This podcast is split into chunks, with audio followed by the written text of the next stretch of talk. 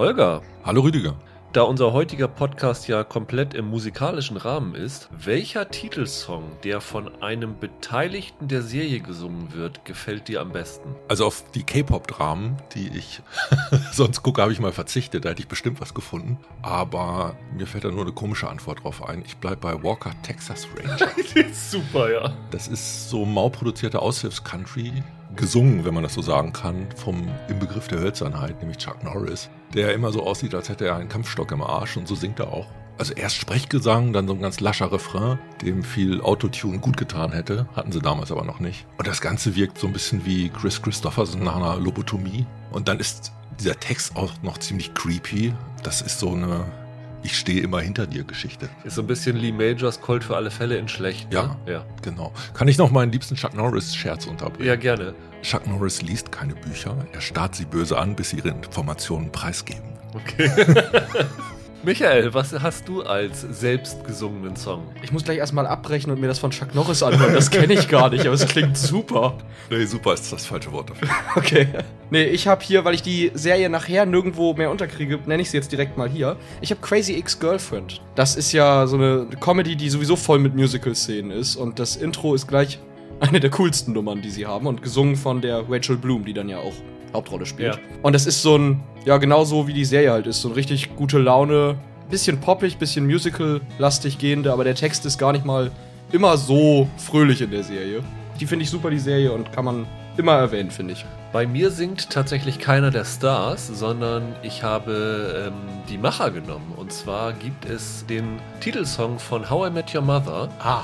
Der wird von einer Band eingespielt äh, namens The Solids. Und dahinter stecken die zwei Showrunner von How I Met Your Mother. Okay. Die haben einfach ihren eigenen Song Hey Beautiful genommen und dann in den Titel geschrieben und haben damit so, sogar einen kleinen Hit gelandet. Die hatten sogar noch einen anderen Song, der in einer sehr unbekannten Serie noch als Titelsong vorher gewesen ist. Ähm, aber die Band selber ist ansonsten, glaube ich, zum Vergessen. Aber das fand ich irgendwie ganz interessant, dass zwei Showrunner quasi selber ihre Band promoten die sie, glaube ich, in der Highschool gegründet haben. Das ist auf jeden Fall schönes Partywissen für die Fanboys. Genau.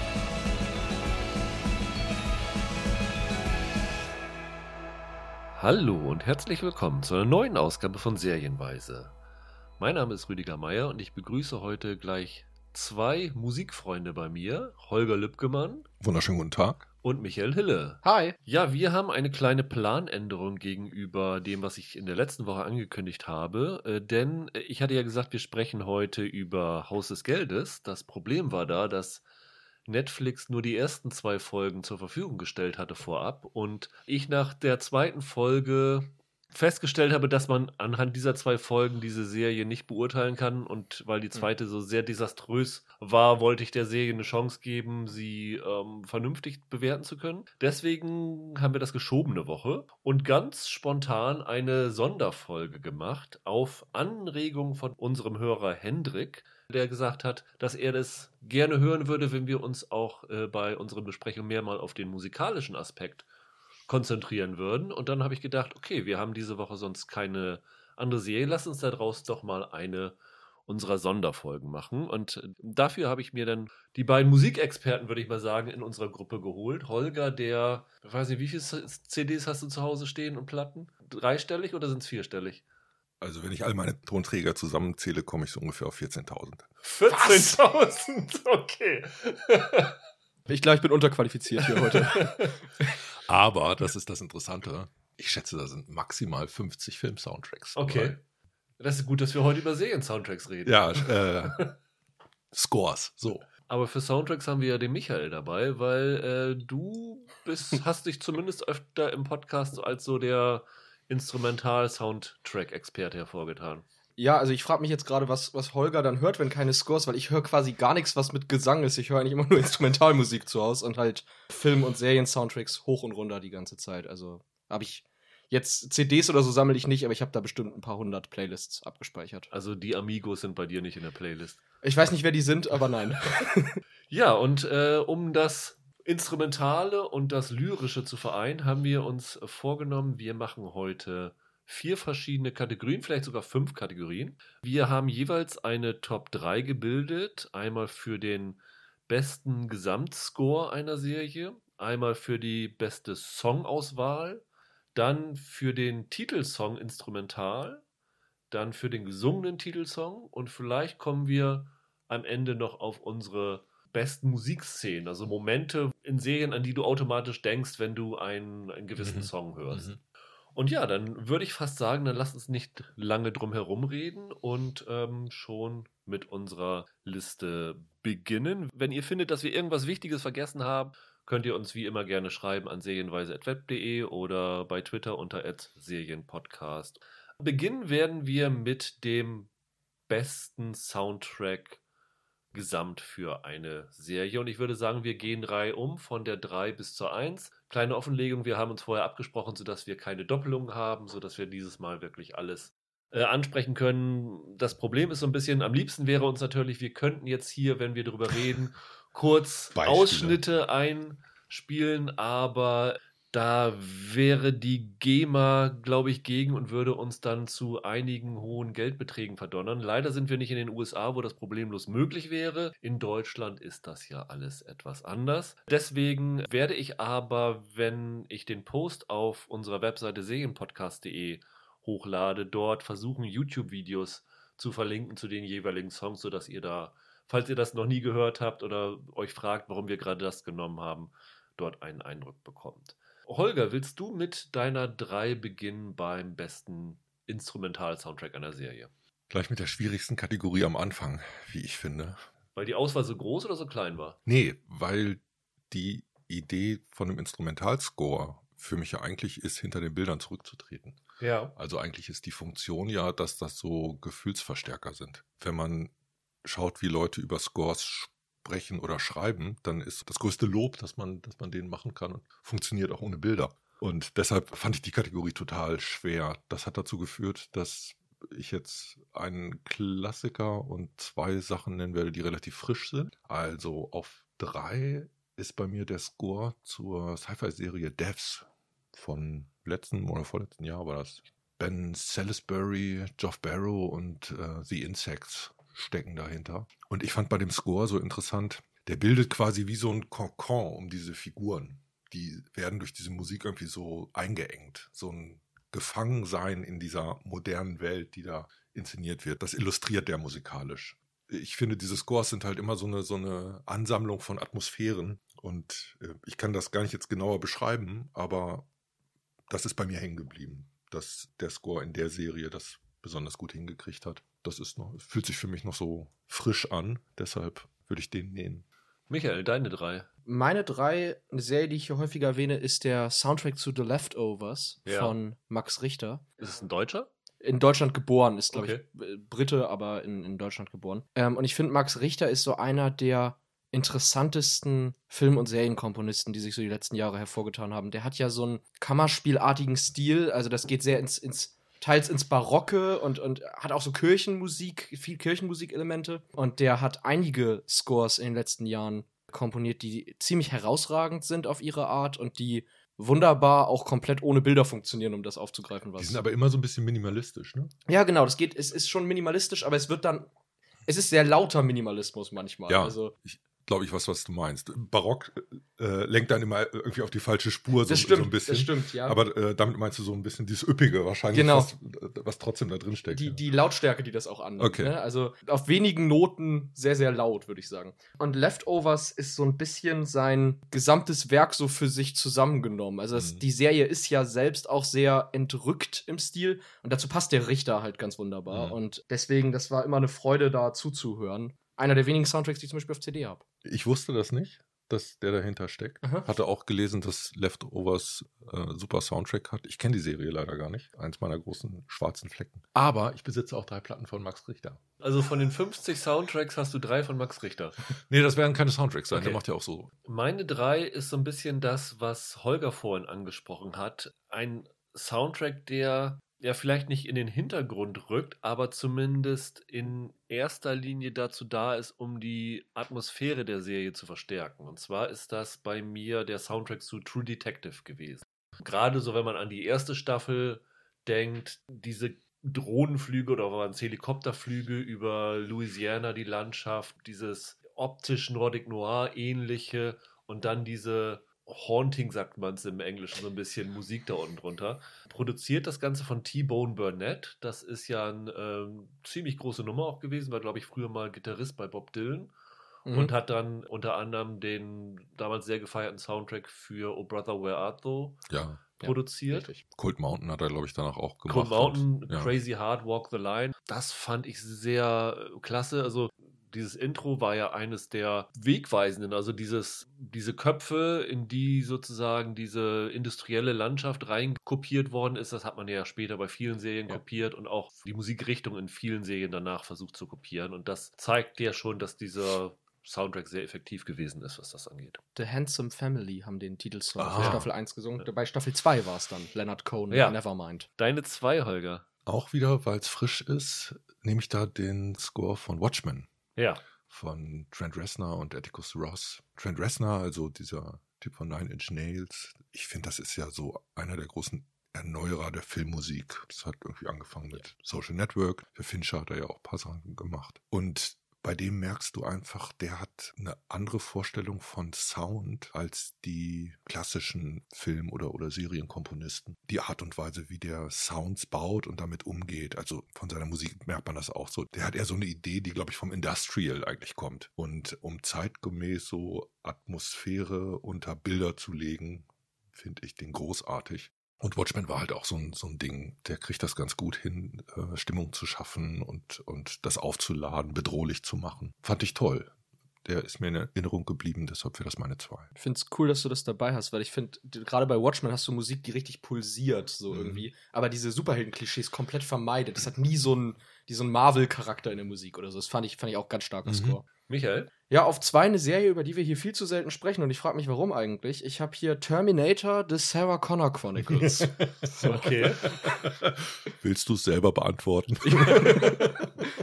ich glaube, das möchtet ihr gar nicht. Nein, aber ähm, ich habe das hier drauf, weil das ist ein Soundtrack von Beer McCreary. Ist aus Florida, glaube ich, kommt der. Und das ist wirklich so einer, die irgendwie nie genannt werden, wenn es um die richtig Guten geht. Dabei ist der halt echt großartig und eigentlich immer nur irgendwie in Fanforen wird der mal erwähnt.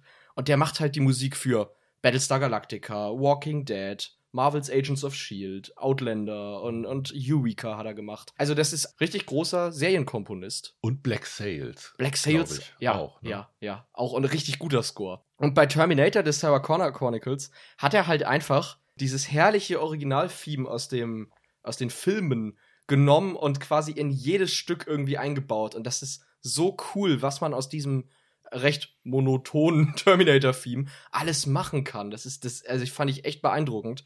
Und das ist ein Score, der extrem mitreißend ist, aber kein typischer Action- Film- oder Action-Serien-Score, sondern der hat auch eine Sensibilität darin. Vielleicht auch mehr als die Serie selbst Sensibilität hat.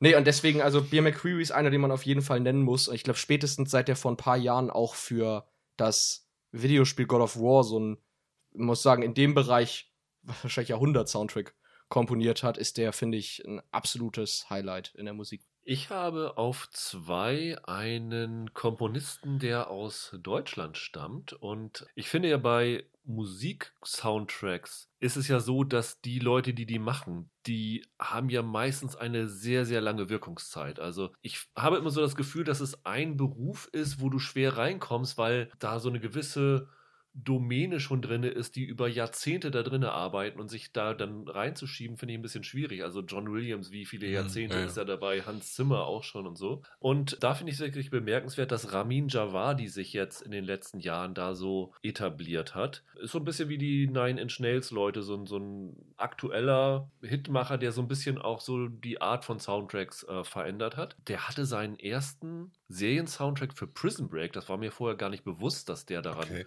Äh, mitgearbeitet hatte. Aber bekannt geworden richtig ist er dann durch meine Nummer zwei, das ist Game of Thrones. Der Intro-Track ist ja, glaube ich, man kann es fast ikonisch nennen. Der ist halt so gut, wenn es bei Netflix laufen würde und Skip Intro dabei äh, sein würde, würde man darauf verzichten, um diesen Soundtrack zu hören. Das zeichnet, zeichnet ja eigentlich auch so einen, so einen guten Titelsong aus. Aber nicht nur das, der hat ja nun wirklich auch Momente musikalisch untermalt, die sensationell waren. Lass es die verschiedenen Schlachten da und sowas alles sein. Also das war wirklich zum einen funktioneller Soundtrack, der mhm. die Momente richtig gut begleitet hat, aber er hat es auch geschafft, eigenständige Sachen zu machen. Ich sag mal, wie der Indiana Jones Theme oder äh, der Theme from Jurassic Park, also mhm. so Momente, wo du denkst, wow, das ist jetzt so ein, so, ein, so ein Soundtrack, den kannst du dir auch noch in fünf Jahren anhören. Von daher, ganz klar musst du dir auf dieser Liste rauf für mich. Eins? Meine Eins? Deine Eins, genau. Bester Instrumental-Soundtrack-Serie. Ich finde, man kommt einfach nicht dran vorbei, weil es, glaube ich, auch so ein, meiner Wahrnehmung so ein, so ein Game-Changer war. Das ist für mich der Soundtrack von Twin Peaks. Ja. Angelo Badalamenti. Nicht nur dieses Titelstück, das ja leitmotivisch immer wieder eingesetzt wird. Das ist einfach ganz großes Kino, wenn es darum geht, Atmosphäre zu schaffen. So, so ein bisschen wie das, was ich bei True Detective gesagt habe, dass der wirklich so diesen Vibe dieser Serie perfekt transportiert. Genau. Und äh, der Vibe dieser Serie war eine Geschmacksrichtung, die es vorher nicht gegeben hat. Die Art und Weise, wie Lynch seltsam ist, aber dabei trotzdem fast so eine hypnotische Wirkung erzielen kann. Also naja, diese ganzen Spannungs- und teilweise Horrorelemente, die der eingesetzt hat für Serie, um Leute zu binden, um Leute reinzuziehen und damit aber trotzdem so, so einen riesigen Wirbel, so ein Spiel mit, mit Zitaten und mit Popkultur zu inszenieren. Das war ja was richtig Gewagtes. Und dann jemand zu finden, Komponisten, der dafür einen Score hinstellt, der das unterstützt, aber auch gleichzeitig so zusammenbindet ich glaube wirklich, dass, dass diese Serie nicht auseinanderfällt, sondern so als, als rund wahrgenommen wird. Hat ganz viel damit zu tun, wie gut dieses Sounddesign da funktioniert. Diese melancholische Grundstimmung, die sich durchzieht, aber auch, ja, es geht ja immer Atmosphäre, auch um äh, auch so was Bedrohliches, was da drin steckt. Dieses Hypnotische findet man auch in der Musik wieder. Und ähm, man hört das und kriegt Lust auf Kaffee und Kirschkuchen. das Bemerkenswerte finde ich vor allen Dingen, dass das eigentlich gegen die Zeit komponiert ist. Die Serie ist 1990 gekommen. Das war ja die Hochphase von MTV, wo alles schnell geschnitten sein mhm, musste. Mhm. Das hatte auch eine andere Geschwindigkeit, ja. Genau, ja. und das ist wirklich so. Lounge-Musik würde es jetzt äh, nicht, nicht treffen, wäre despektierlich, aber es ist so wirklich ganz gemächlich, ganz ruhig, wie du schon sagst, hypnotisch. Das ist wirklich eine ganz andere Richtung als so 1990 im Fernsehen sonst hat es, wenn irgendwer mal was mit Musik gemacht hat. Das war schon also, falls das nicht klar war, ich hatte das vorhin äh, für meinen Blog ja so anmoderiert, das ist jetzt der Klassiker. Ja, das genau. ist, ist so ein Gamechanger ja. gewesen und der hat nochmal eine Tür geöffnet, was man mit Musik in Serie auch machen kann. Ja. Deine Eins, Michael? Meine Eins, da muss ich mir bei, muss ich mich bei dir eben nochmal anschließen und sagen, der Javadi ist wirklich absolut brillant als Komponist. Und ich habe jetzt statt Game of Thrones äh, Westworld ja. auf meiner Eins. Unter anderem auch deshalb, weil ich es phänomenal finde, wie sehr dieser Soundtrack die Geschichte der Serie miterzählt und auch bereichert. Es ist ja so ein regelmäßiges Gimmick in dem Soundtrack gewesen, dass bekannte Songs auf Instrumentalweise gecovert werden, sehr orchestral oder mit dem Klavier oder so, um diesen Theme Park Aspekt in der Serie zu bedienen. Zum Beispiel Painted Black war so eine Riesensache damals. Und das ist teilweise so sensationell gut erstmal gecovert in diesen Stil, den der Javadi hat. Er überführt die Songs ja richtig in seine Richtung. Und andererseits ist das so herrlich narrativ eingebaut. Also ich weiß noch, es gibt mal eine Folge, da haben sie Back to Black als Instrumentalversion genutzt von Amy Winehouse. Und automatisch habe ich damals im Kopf den Text quasi mitgesungen und die singt da I've died a hundred times und es passte dann natürlich perfekt auf die Situation der Roboter in der Serie und so. Einerseits finde ich das absolut phänomenal, wie das gemacht ist und wie stilsicher der Javadi da jongliert. Also wirklich bei Painted Black zum Beispiel gibt es ja verschiedene Versionen auch in der Serie, je nach Themepark, in dem die sich mhm. bewegen. Eine Western-Musik, eine Samurai-Version und so. Das ist, der, das ist der Wahnsinn, wie gut das funktioniert. Gleichzeitig arbeitet der Javadi sehr viel mit Themes in der Serie. Das heißt, jede Figur hat so ihre eigene Erkennungsmusik, die dann auch variiert werden kann. Und teilweise ist es dann recht gruselig, wenn du in Staffel 3 oder so eine Version von so einem Theme für eine Figur hörst, die jetzt ganz, ganz anders klingt mhm. als zu Beginn, weil die Figur sich auch so weiterentwickelt hat. Und ich finde, das ist eine große Qualität, die Javadi auch bei Game of Thrones meinetwegen mhm. hatte, dass er bereit ist, das, was er musikalisch etabliert hat, weiterzuentwickeln, gemessen an dem, was in der Serie passiert. Also er passt sich dem, was im Drehbuch steht, immer perfekt an. Und das finde ich, äh, ist eine unschätzbare Qualität, die auf dem Niveau, glaube ich, sonst keiner aktuell hat. Spannend, ja ich finde bemerkenswert, und das ist vielleicht auch ein ganz guter Übergang zu meiner Nummer eins. Ja. wenn du früher als Soundtrack-Komponist einen Einschlag haben wolltest, dann musstest du irgendwo im Film gewesen sein und irgendwie an einem großen Filmerfolg beteiligt gewesen sein. Wie John Williams, wie du sagtest. Ne? Jetzt ja. ist es aber tatsächlich so, dass du tatsächlich als Serienkomponist auf einmal dich hier so wirklich auf der Landschaft verorten kannst. Und da ist Javadi das perfekte Beispiel. Meine Nummer eins auch so ein bisschen Ludwig Göransson, ja. den ich jetzt hier für The Mandalorian natürlich drinne habe, was eigentlich für mich auch die Nummer 1 beim Instrumental-Intro-Song vielleicht gewesen wäre, aber da ich möglichst breit streuen wollte und nicht Sachen doppelt machen wollte, habe ich es jetzt hier an die 1 gesetzt. Der Schwede, der ist ja in den letzten Jahren vielleicht der wegweisende Musikkomponist gewesen. Auch mit Filmen, also äh, Black Panther oder Creed, ja. also mit Ryan Coogler ja, ja. hat er sehr viel zusammen gemacht. Das waren ja alles grandiose Soundtracks. Die haben ähm, sich irgendwie im Studentenwohnheim kennengelernt. Ja, ne? mhm, genau. Ja, witzig. Dann hat er mit Donald Glover noch zusammengearbeitet. Äh, mit dem hat er, für den hat er sogar sein, seine Alben produziert, glaube ich. Lustig ist aber, dass seine erste Arbeit tatsächlich für eine Fernsehserie schon gewesen ist. Und zwar Community. Diese Comedy fand ich sehr interessant. Aber ich sag mal, so erfolgreich er schon und auch von den von der Academy hat, glaube ich, für Black Panther hat er den Oscar gewonnen, ne? Ja. Erkannt worden ist, so richtig in der Breite bekannt ist er jetzt durch Mandalorian geworden. Mhm. Dieser dieser Soundtrack, also dieser Titelsong zu Mandalorian, der ist ja eine Sensation. Aber auch diese gesamte Untermalung dieser Serie, das hat er ja auch schon bei Creed so gemacht, dass er ja auf einem bereits bestehenden Soundtrack seinen Soundtrack aufgebaut mhm. hat und weiterentwickelt hat. So wie er das bei Creed mit Gonna Fly gemacht hat, ja. hat er es jetzt hier mit John Williams von Star Wars gemacht. Ja. Und du hörst immer so ein bisschen daraus, aber dann hat er wirklich seinen ganz eigenen Stil damit reingebracht. Das ist ja auch nicht nur sein Stil und Williams, da ist ja auch ganz viel Morricone ja. und, und Western-Musik ja. drin. Mhm. Und das funktioniert erstaunlich gut. Also, weil John Williams ja diese sehr Märchen- operettenhafte Musik hat und Morricone ist nun das Gegenteil davon. Und das, er vermengt das ganz, ganz wunderbar, finde ich auch. Ich finde, das ist eine der Stimmen aktuell. Und ich habe ja vorhin gesagt, dass ein Zeichen für einen funktionierenden Titelsong ist, dass wenn du nicht auf Skip Intro guckst, äh, klickst, dass du wirklich dir das komplette anschaust. bei Mandalorian ist es ja noch extremer. Da ist es bei mir so, dass ich sogar den Abspann ja. komplett sehe. Zum einen, weil da die Concept Art drin ist, aber zum anderen auch, weil man diese Musik von Göransson unbedingt hören will. Und jemanden dazu zu bringen, beim Abspann dran zu bleiben, das ist, glaube ich, schon die ganz, ganz hohe Schule. Ja, toll, dass du den erwähnst. Das ist ja. definitiv einer der Guten, die im Moment unterwegs sind. Finde ich, Find ich auch.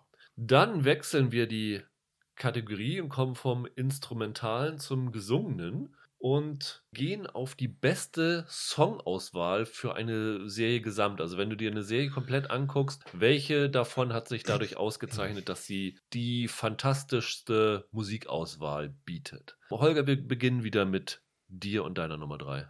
Ich finde ja immer alles schwierig und das jetzt auch. Und zwar deshalb, weil sich da in den letzten zehn Jahren so richtig was getan hat. Ich fand, früher war das gar nicht so richtig so ein Thema, aber in dem Maße, in dem Playlists die Musikwelt erobert haben, ist im Grunde genommen auch diese Songauswahl in Serien immer interessanter, immer poppiger geworden. Wir hatten da schon mal drüber gesprochen, OC California war der offensichtlich so ein, so ein Gamechanger. Da hast du doch, glaube ich, auch diese Frau interviewt. Genau, genau. Auf die kommen wir nachher noch zu sprechen. Okay, Aber es ist halt auch so, dass die Künstler erkannt haben, dass es sich für sie wirklich lohnt, Musik zu mhm. lizenzieren. Vorher war es immer so, ja, willst mhm. du das jetzt oder willst du das nicht? Und ein ganz gutes Beispiel ist zum Beispiel Dawson's Creek, der ähm, Titelsong von Paula Cole, I Don't Wanna Wait.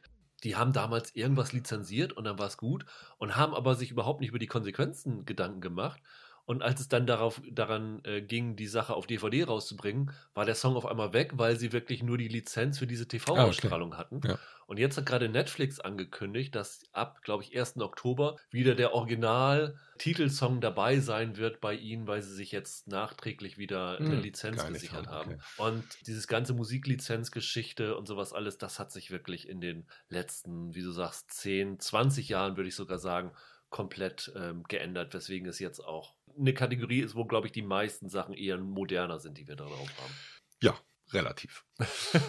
also, bei mir sind da viele Sachen gleich auf, was mir in der letzten Zeit positiv aufgefallen war. Wir haben mal über Stumptown gesprochen. Ja, ja. in der Serie gibt es ein altes Auto mit einem eingeklemmten Tape und immer zu jeder Unzeit wird dann irgendein 80er-Pop da rausgeknallt. 70er, 80er, also Neil Diamond, Blondie, Joan Jett, Ja. The Clash.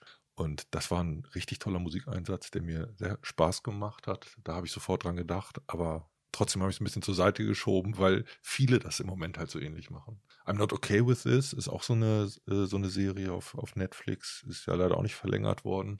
Da hatten wir auch schon gesagt, die ganze Serie fühlt sich an wie so ein Indie-Pop-Song und die haben dann auch Pixies und Prefab Sprout und Stack Camera da drin und Echo and the Bunnyman, glaube ich, auch. Auch so ein Ding, das mir gleich eingefallen ist.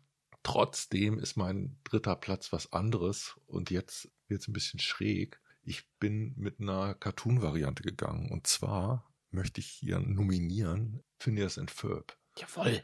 Das sind alles kurze, ja, so, so sprechende Originalsongs, die im Grunde genommen im Sinne eines Musicals fast eingesetzt werden. Und das ist so ultra melodischer, energetischer Punk. Eigentlich ein bisschen so wie Green Day oder wer sich auskennt, The Descendants oder All. In so eine Richtung ging das. Und das ist dann immer aber vermischt mit anderen Musikrichtungen. Also da spielt dann Ska und Twee und Doo-Wop mit rein. Und das ist halt für mich so grenzgeniale Cartoon-Musik. Zum Beispiel alle Songs, die die Figur Candice dann zu singen hat. Das sind Pop-Hits. Und das sind alles so kleine Ein-Minuten-Miniaturen. Das finde ich so herausragend, dass ich das erwähnen wollte. Und für mich halt wirklich so eine, eine perfekte Mischung aus diesem Musikeinsatz und, und diesem Cartoon-Hintergrund. Und für alle Insider sage ich nur Terrier Schnabeltier. Okay. Dann bin ich kein Insider. Ich bin, ich bin ja mit ich bin ja mit Phineas und Ferb aufgewachsen und halte auch der Band, die die meisten dieser Songs geschrieben hat, Bowling for Soup, die dann auch manchmal in der Serie, glaube ich, sogar als sie selbst auftauchen, den halte ich auch immer noch die Treue und kauf fleißig deren CDs, weil es ganz schön ist zu sehen, dass auch wenn sie gerade nicht für Phineas und Ferb singen, genau dieselbe Art von Musik machen. okay. Und äh, ich, ich finde auch, das ist äh, der Wahnsinn. Die haben ja, ich glaube, pro Folge sind das ja immer zwei Geschichten. Das sind ja immer so 20-Minuten-Folgen mit Mhm. zwei 10-Minuten-Segmenten. Und die haben ja pro Segment mindestens einen Song. Also die Arbeit, die da reingesteckt werden muss, ist, glaube ich, äh, beispiellos in diesem, in diesem Genre. Ich bin mir nicht ganz sicher, aber ich glaube, es gibt so eine Soundtrack-CD mit so 40 kurzen Stücken drauf. Irgendwie Ja, sowas, genau. ne? So 40 Einminüter gefühlt. Ganz genau. Ja. Die haben ja sogar mal dann eine Folge gemacht, das weiß ich noch, wo Fans im Internet beim Disney Channel abstimmen konnten, was ihre Lieblingssongs sind. Und dann Mhm. gab es so eine Musical-Folge, wo einfach nur die Songs wie bei MTV in so einer Hitparade präsentiert wurden. Ja, ich fand einfach, irgendwie muss ich die hier unterbringen. Die Ja. muss ich mal erwähnen, Absolut. weil das äh, doch was Besonderes ist. Deine drei, Michael? Meine drei ist Veronica Mars. Ja. Mhm. Und zwar, weil die Serie es geschafft hat, eine Stimmung und Geschichten zu erzählen, in denen es tonal absolut möglich ist, dass innerhalb derselben Folge Wannabe von den Spice Girls läuft ähm, und Papa was a Rolling Stone. Also, was ja sehr weit auseinander ist. Ich finde, die haben da ein richtig großes Spektrum an Musik abgedeckt. Nicht nur dieses zu der Zeit, als die Serie lief, populäre Teen-Musik, sondern äh, die hatten interessante, in- interessante alte Klassiker, aber die hatten sogar mal Jazz-Einsätze, die hatten dann äh, in, in sehr ungewöhnlichen Szenen haben die dir plötzlich einen Rocksong vorgesetzt. Und ich finde, Veronica Mars mag da jetzt vielleicht nicht irgendwie stilprägend gewesen sein oder so, aber die haben sich tatsächlich was getraut, auch in Szenen, in denen das andere nie gemacht hätten, Mhm. dann einen Song hinzusetzen, der vielleicht auch auf den ersten Blick gar nicht so zur Stimmung der Szene jetzt passen würde, aber der das dadurch auf eine neue Ebene gebracht hat. Und ich finde, Veronica Mars ist da eine Serie, die mir sofort einfällt, wenn ich, wenn ich Songs im Radio höre oder so, und da kommt einer von Veronica Mars, weiß ich immer sofort, ah, das war in Veronica Mars. Mhm. Ich assoziiere die Songs auch mit der Serie. Und das ist für mich so ein bisschen das entscheidende Kriterium bei dieser Kategorie gewesen. Also habe ich äh, mehrere Songs aus einer Serie, die, wenn ich höre, mich sofort an diese Serie wieder denken lassen. Holger hat vorhin schon OC erwähnt. Die Music Supervisorin da war ja Alexandra Patzavas. Ja. Mhm. Hier ist es Casey Truman gewesen, die aber mit Alexandra Patzavas zusammenarbeitet, Ja. die ja dieses äh, Chop Shop Music oder Chop Chop Records sogar gegründet haben, wo sie auch Indie Rock-Bands selber als Label eine Chance geben. Von daher ist das so, es war auch fast die gleiche Zeit wie OC, ein paar Jahre danach. Ja. Aber das äh, ist so die gleiche Machart gewesen, dass man tatsächlich so Bands pusht, die gerade auf dem amerikanischen Markt vielleicht noch nicht so bekannt gewesen sind, Mhm. aber auch durch die Serie dann einen Karriereanschub bekommen haben. Naja, das beste Marketinginstrument für Musik, das du überhaupt vorstellen kannst. Absolut. Also, Absolut.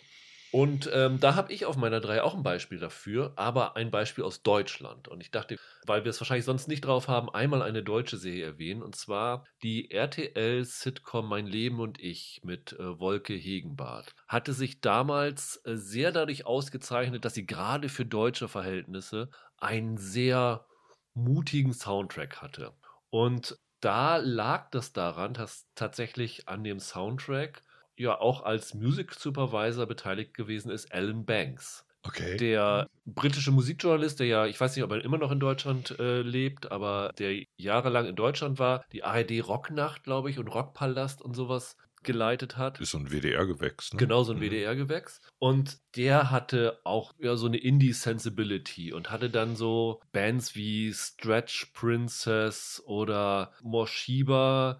Ich glaube sogar Coldplay war auf dem Soundtrack drauf. Das war so auch die Anfangsphase, wo Coldplay noch nicht so eine Riesennummer war. Der Titelsong war, glaube ich, von Sixpence None the Richer, There She Goes damals. Ich weiß, dass ich tatsächlich viele, viele von den Songs, die sie da gespielt haben, damals selber in meiner Playlist gehabt hatte. Und ich würde behaupten, bis heute gibt es keine deutsche Serie, die eine ähnlich gute Musikauswahl gehabt hat. Das ist ja oft schwierig, ne? Also gerade wenn sie so kleinere, unbekanntere Bands nehmen, die spekulieren ja auch darauf, was ist in einem halben Jahr ein Hit Ja, oder ja. Äh, wird noch gehört oder hat ein Momentum, das dann noch trägt. Das ist schon toll, wenn man das gut hinkriegt. Und Ja. äh, ich fand schön, dass du das als Beispiel genannt hast. Wäre mir durchgerutscht, aber ich weiß genau, was du meinst. Die hat sich wirklich abgehoben von dem, was sie sonst im Umgang mit Musik in Deutschland so gemacht haben. Genau, also es ist quasi das deutsche OC California, ist auch 2001 rausgekommen. Also das war wirklich so diese Zeit, wo es so ein bisschen eine Wegscheide war. Vorher war es so, wir versuchen möglichst das zu bringen, was schon ein Hit ist, im Mhm. Hintergrund laufen zu lassen. Zum Beispiel GZSZ macht das immer. Die haben im Radio dann die aktuellen Hits da drinnen laufen. Und 2000 war so der Punkt, wo sie gesagt haben, nee, wir kreieren einfach unsere eigenen Hits dadurch, dass wir sie in dieser Musik einbauen. Das war tatsächlich so ein, wirklich so ein, so ein Wechsel in der, in der Einstellung.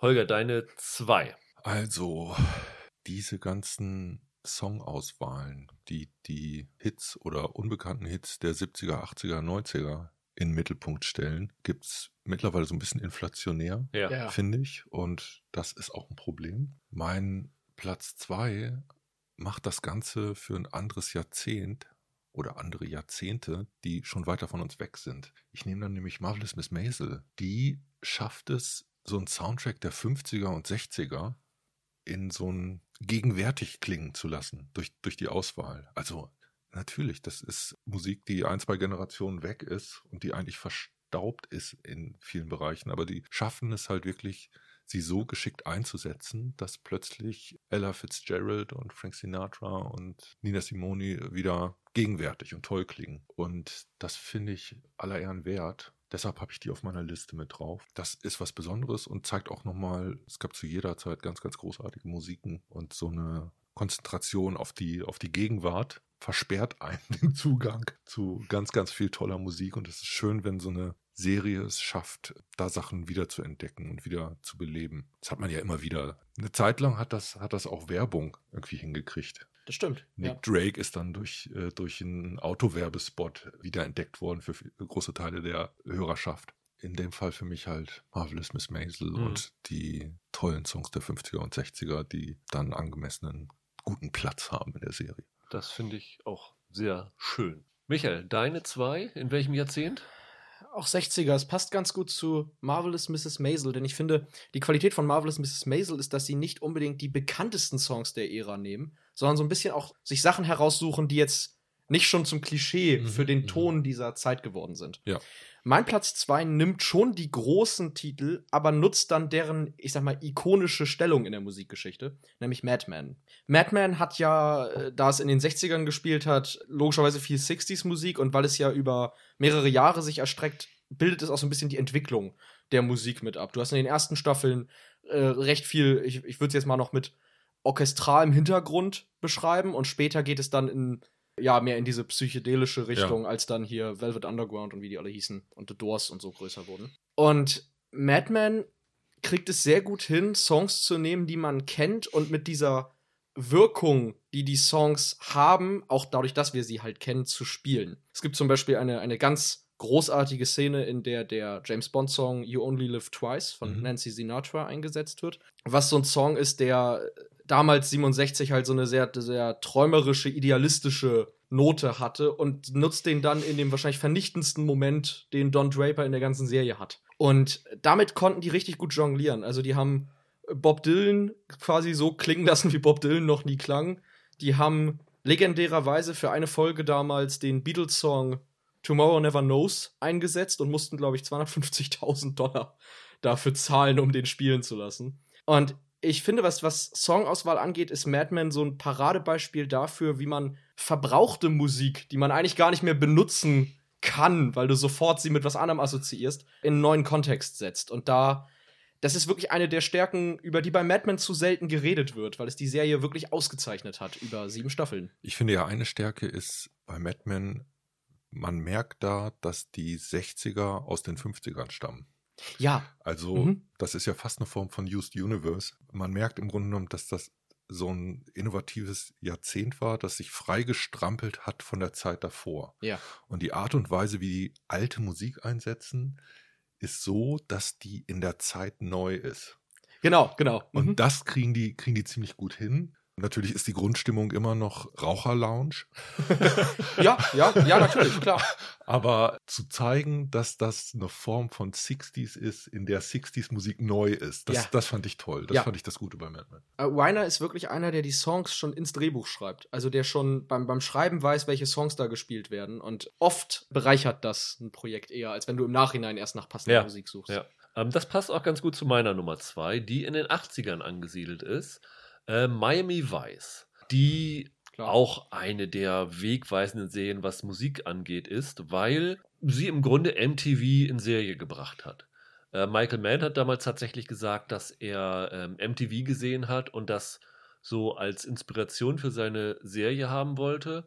Habt ihr mal den Piloten gesehen von Miami Vice? Ja, mit Collins, ne? Mit In the, Air Air Tonight, Ja. wenn sie da mit dem Auto unterwegs sind und dann äh, wird In the Air Tonight gespielt. Es ist quasi ein Musikvideo. Mit Es ist Piloten, quasi Musikvideo, weil genau, das ist nämlich das Besondere, der äh, Michael Mann hat erzählt, dass sein Cutter die Bilder zur Musik geschnitten Genau. hat. Und normalerweise ist es meistens damals so gewesen, ist es glaube ich heute auch meistens noch so, dass die Musik eigentlich nur so eine Hintergrundstimmung ist. Aber hier war wirklich die Musik der Hauptdarsteller und die Bilder waren der Nebendarsteller, die sozusagen die Musik unterstützt haben. Und das war eigentlich das Revolutionäre damals. Und das war auch eine Zeit, wo es wirklich schwer war, irgendwelche großen Nummern dazu zu kriegen. Gebt uns doch mal unsere Musik, dass wir sie in der Serie bringen, weil die haben das wirklich als Beschmutzung ihrer Musik Mhm. gesehen, wenn es irgendwie im Fernsehen laufen würde. Und ich glaube tatsächlich, diese Pilotfolge von Miami Vice hat damals unglaublich viel dafür getan, dass die Leute bereit waren, ihre Musik zur Verfügung zu stellen. Und das ging ja dann sogar so weit, dass Phil Collins in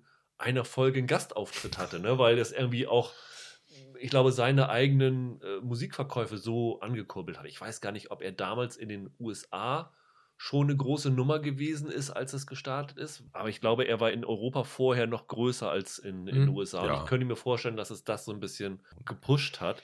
Aber das ist tatsächlich eine Serie gewesen, die wegweisend war, was das angeht. Mhm. Daher meine zwei. Dann die Einsfolger. Okay, jetzt wird's persönlich. Genau, bei mir nachher auch, ja. Das ist immer das Problem mit besten Listen. Das kann ich jetzt nicht richtig erklären und Ja, nicht, okay. nicht richtig verargumentieren. Ich war immer ein riesengroßer Fan von Deadwood, dieser Western-Serie.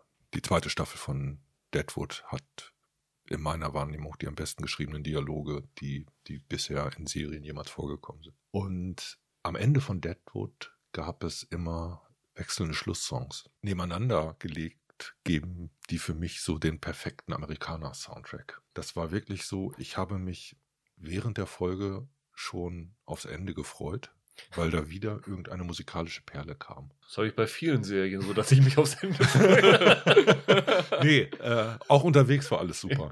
Aber das hat dieses Package nochmal so rund gemacht. Also das war auch etwas, wo man bis zum Ende des Abspanns dabei geblieben ist, wegen dieser Musikauswahl. Und die haben es geschafft, dadurch diese Folgen so abzubinden, rund zu machen. Und ich bin jemand, der immer viel Musik gehört hat. Und ich bilde mir ein, mit ziemlich vielen Namen was anfangen zu können. Die bekanntesten Stücke, die man da irgendwie so hat, das sind dann Mississippi John Hurt, Michael J. Sheehy oder Lyle Lovett, Michael Hurley. Mhm. Das sind so Namen von Leuten, die da vorgekommen sind.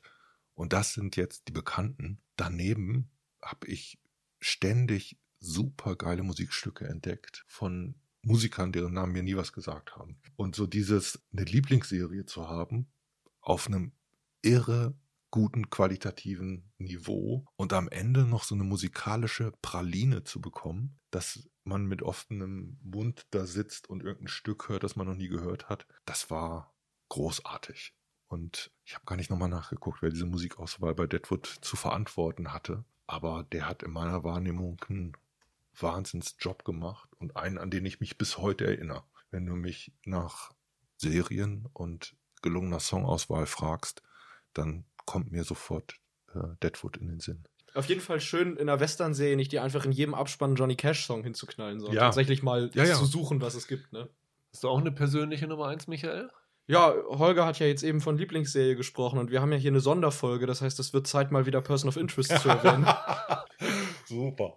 Und ich muss mich da auch gar nicht jetzt irgendwie verbiegen, denn ich habe ja eben noch gesagt, was für mich eine Qualität ist, ist, wenn ich Songs höre und sie für immer mit der Serie verknüpft sind. Mhm. Und das hat Person of Interest geschafft wie keine andere. Sie hat mir unter anderem einige Songs sogar versaut, weil ich sie nicht mehr hören kann, ohne an die extrem traurigen Szenen zu denken, in denen sie eingesetzt wurden. Bei Person of Interest ist so erstaunlich, mit wie viel Jonathan Nolan und J.J. Abrams da durchkommen, was eigentlich platt wäre vom Gedanken her. Okay. Es gibt zum Beispiel in der ersten Staffel mal eine Szene, da wird mit einem mit so einer Panzerfaust wird ein Taxi auf der Straße weggeschossen. Und da läuft dann im Hintergrund von Bob Dylan I'm Afraid of Americans. Äh, von David, Entschuldigung, von David Bowie. Von David Bowie I'm Afraid of Americans. Und in dem Musikvideo von diesem Song gibt es auch eine Szene mit einem Taxi, das in die Luft fliegt. Das ist also eigentlich billigst zusammengedacht. Es funktioniert aber dermaßen gut in der Szene. Und ich kann mir gar nicht so richtig erklären, warum eigentlich. Die haben da wirklich ein exzellentes Gespür dafür, welche Songs funktionieren und sind, gehen sehr in die Breite. Also die Mhm. können einerseits, keine Ahnung, Welcome to the Machine von Pink Floyd spielen, was jetzt ja kein unbekanntes Lied ist. Aber dann haben sie halt auch ganz Independent-Nummern irgendwie aus Großbritannien von Britrock oder so. Sie hatten The Kills, habe ich zum Beispiel durch die entdeckt, mit einem Song, der, glaube ich, selbst The Kills-Fans nicht viel Mhm. sagen wird. Und das ist ziemlich klasse. Und ich mag es, dass man bei Person of Interest bei Songs auch auf den Text hören darf. Und es passt immer. Und es sind ja Songs, die nicht dafür geschrieben wurden. Aber du hast wirklich immer der bekannteste Radio-Hit. Da finden sie dann irgendwie den Abschnitt drinne, der, äh, was, den, was die Verse angeht, gerade zum Kontext der Mhm. Serie passt. Und das ist äh, bemerkenswert. Und ja, wer es jetzt, also ich, ich nerv hier penetrant weiter, guckt einfach alle Person of Interest. Ich weiß nicht, was ich hier noch machen soll. Mehr Werbung geht, glaube ich, nicht. Randa. Meine Eins ist auch sehr, sehr persönlich gefärbt, was aber weniger mit der Serie oder nur am Rande mit der Serie zu tun hat, als äh, mit der mit einer Band, die dort gefeatured ist. Und zwar habe ich tatsächlich, um zu gucken, welche meine Nummer eins ist, bin ich auf tunefind.com gegangen. Also an Mhm. alle nochmal der Tipp, wenn ihr mal eine Serienfolge seht und dort äh, eine Musik hört und nicht wisst, oh, was ist das jetzt für ein Song? Ihr könnt entweder Shazam nehmen oder ihr geht auf tunefind.com. Dort sind eigentlich für fast alle wichtigen Serien die äh, Folgen gelistet und eine Aufreihung, welche Mhm.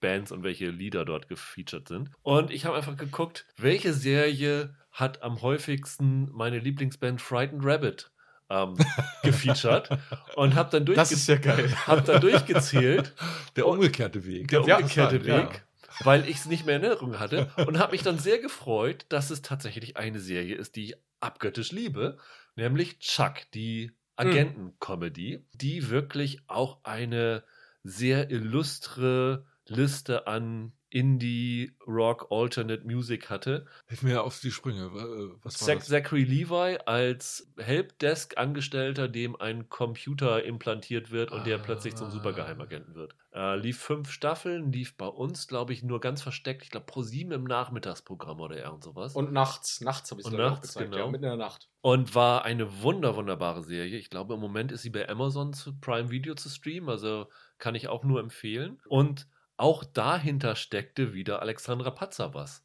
Hm. die Ah. äh, ich damals für OC interviewt habe und wo ich wirklich sehr, sehr beeindruckt von war, was die damals erzählt hatte, wie viel Musik sie sich hört, wie sie das lizenziert und sowas alles. Hab ein große Geschichte damals geschrieben drüber. Und, und Chuck ist halt wirklich ein tolles Beispiel dafür. Neben Frightened Rabbit, so die üblichen Verdächtigen, die du auch bei OC California hattest. Ich glaube, Coldplay war auch mal wieder dabei. Ich glaube, dass Coldplay so ein weltweites Phänomen geworden ist, das muss man ihr leider vorwerfen. ähm, weil äh, sie hat die tatsächlich Ach, die in OC, in Chuck und vor allen Dingen in Grey's Anatomy untergebracht und das hat die tatsächlich in den USA groß gemacht, mhm. weil die waren vorher da eine völlig kleine Nummer. Wenn du das zu verantworten hast, kann man dann noch Fan sein? Also ja, ich weiß nicht. Also ich finde es wirklich, also was, was die wirklich so für die Belebung der Musiklandschaft gemacht hat, ist wirklich beeindruckend. Und ja, ich kann euch nur empfehlen, guckt euch Chuck an und äh, holt euch alle Alben von Frightened Rabbit. Deswegen meine Nummer 1. Dann kommen wir jetzt vom Allgemeinen zum Speziellen, nämlich auf die Intro-Songs, also das, was man wahrscheinlich am ehesten in Erinnerung behält. Beginnen wollen wir hier auch wieder mit den Instrumental-Songs, Holger. Deine Nummer 3.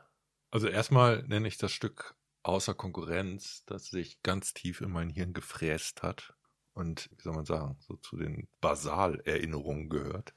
Und das wäre dann die Titelmusik von Bonanza. ja, unbedingt. also nie ist ein Stück selber mehr geritten als dieser Song. Und wenn man den nochmal hört, diese Schlusswendung wird dann zu so einem Western-Filmmusik-Klischee. Okay, ich habe es angesprochen, ihr ja. habt es alle im Ohr, jetzt können wir die äh, Liste weitermachen. Ja, jetzt habe ich aber die, den Rest des Podcasts im Ohr, danke dafür. Ich habe einen geteilten dritten Platz, weil ich mich einfach nicht entscheiden kann. Das tut mir sehr, sehr leid. Ich muss hier den Rahmen ein bisschen sprengen. Das hätten wir alles haben können, aber wir haben, haben die Selbstbeherrschung gehabt, um es nicht zu tun. ja, du vielleicht. Es, es, tut mir leid. Ich nehme das Mission Impossible-Thema von Lalo Schifrin. Ja. Mhm. Cobra übernehmen sie. Ja. Ich weiß nicht, so um 69 oder so ja. war die Serie. Ich glaube 67 war es, wenn ich ja. mich nicht ganz täusche, ja. Zweite Hälfte der 60er. Mit einer Querflöte, die einen Einsatz hat wie davor und danach nie wieder eine Querflöte. Das ist total super. Das Ding war damals auch erfolgreich. Also als Single-Auskopplung äh, ist das irgendwie in den Billboard Top 50 gelandet. Aber was ich daran so erstaunlich finde, der hat es wirklich mit so einer Titelmusik geschafft, so ein Inbegriff der Spionagemusik zu schaffen. Und das ist großartig. Und gleichzeitig steckt da alles drin, was an den 60s toll ist. Also äh, ne, ähm, das hat eine Form von, von Swing, das hat was Treibendes, das hat gleichzeitig dieses klassische Filmmusik, die, die inszeniert ja ständig sowas wie so ein Tusch. Und das, das steckt da drin. Also für mich ist das über alle Zweifel erhaben und äh, Lalo Schifrin ist da, ist ein guter und das musste mal erwähnt werden. Hat dann ja auch für die Filmreihe dann tatsächlich dann so ein Reboot bekommen, der auch, finde ich, sehr, sehr gut gemacht worden ist. Genau, aber auch das ist ein, ist ein Grund. Die, äh, eine dieser Serien, die so stark mit der Musik verknüpft ist, dass sie äh, im Kino-Reboot an dieser Musik nicht vorbei konnten. Ja, ne? ja und, und, und äh, für die Filme haben sich von Danny Elfman über Hans Zimmer ja alle mal dran versucht, da ihre eigene Version zu schreiben. Mhm. Und trotzdem, Schifrins mhm. Version ist mhm. noch weit, weit besser als alles, was sie da versucht haben. So, aber ich habe ja gesagt, es ist ein geteilter Platz. Ach ja, stimmt. Das Titelthema von Stranger Things. Okay. Finde ich großartig. Das ist ja so ein pulsierender Slow-Mo-Elektropop Kyle Dixon und Michael Stein heißen da die Leute dahinter. Ich glaube, die hatten so eine Synth-Band, Survive hieß die. Einer der beschissensten Bandnamen, die man sich vorstellen kann. Und die haben das im Grunde genommen in ihrer äh, Ideensammlung. Die hatten so eine Sound Library und das mhm. war so ein Entwurf, da steckte das drin. Und ich glaube, die haben das quasi wie so eine Art Platzhalter diesen Filmleuten angeboten und dann hieß es, macht dieses Motiv doch ein bisschen größer und dramatischer und so ist das dann zu dieser Titelmelodie geworden. Und dieses Pulsierende bei dem Stück finde ich total großartig. Und auch diese Art des Elektropops. Ja, für mich geht das so richtig auf und macht mir den Mund wässrig, wenn dieses Intro anfängt und auch eins dieser Intros, wo ich nicht skippen würde, weil ich jede Note auskoste. Das wäre mein geteilter dritter Platz. Michael, du bist dran. Ja, wenn Holger das darf, darf ich das ja wohl auch. ich wusste es, Dammbruch. Ich habe das leider bei beiden Intro-Listen, komme ich am Ende auf vier. Also ich habe jetzt hier zweimal auch geteilte dritte Plätze. Man möge es mir bitte nachsehen. Gut, ich tu's. Ich schneide nachher einfach einen davon raus. Und zwar hab, möchte ich erst eine ganz aktuelle Serie nennen, bei der ich nicht nur das Intro nicht skippe, sondern manchmal zurückspule, um es nochmal zu gucken. Und zwar heißt Dark Materials. Das ist diese Serie, die auf den Goldene Kompass Büchern basiert, mit einem Soundtrack von Lorne Balf, der ist ja aus dieser Hans Zimmer Schmiede ja. hervorgegangen. Und das ist ein richtig schönes, langes Intro, das stilistisch auch so ein bisschen aus der Game of Thrones, Westworld-Ecke kommt. Im Sinne von, dass es ganz viel motivisch so etabliert, was dann in der Serie passiert. Und das ist die Titelmusik, finde ich, sagenhaft. Also da, das ist ein ganz tolles Orchester, das eine sehr prägnante Musik spielt, die es schafft, gleichermaßen kindlich zu klingen, weil es ja letzten Endes Kinderbücher sind, die hier verfilmt sind, aber die auch diese Epik mitbringen, die dann sowas wie Game of Thrones oder so auszeichnen. Das ist eine ziemlich schwierige Gratwanderung und das gelingt denen ganz phänomenal. Also das gucke ich immer wieder und habe ich auch äh, eine Zeit lang mal als Handyklingelton gehabt. so den Höhepunkt aus okay. dem Intro. Deswegen kann es mein Umfeld kann es nicht mehr hören. Ich äh, habe aber noch nicht genug. Und die andere Serie ist eine, die ich unbedingt nennen muss, weil immer wenn ich an sie denke, denke ich zuerst an ihre Titelmusik und das ist Fringe. Eine Serie, mit der ich so recht lange eine, eine Liebesaffäre hatte, bis sie dann in der letzten Staffel ziemlich furchtbar wurde. Aber das Theme von Michael Giacchino ist großartig. Das ist ja irgendwie, das kommt ja aus der Akte X-Richtung. Es klingt immer so ein bisschen, als wäre es so eine, so die Piano-Version äh, davon.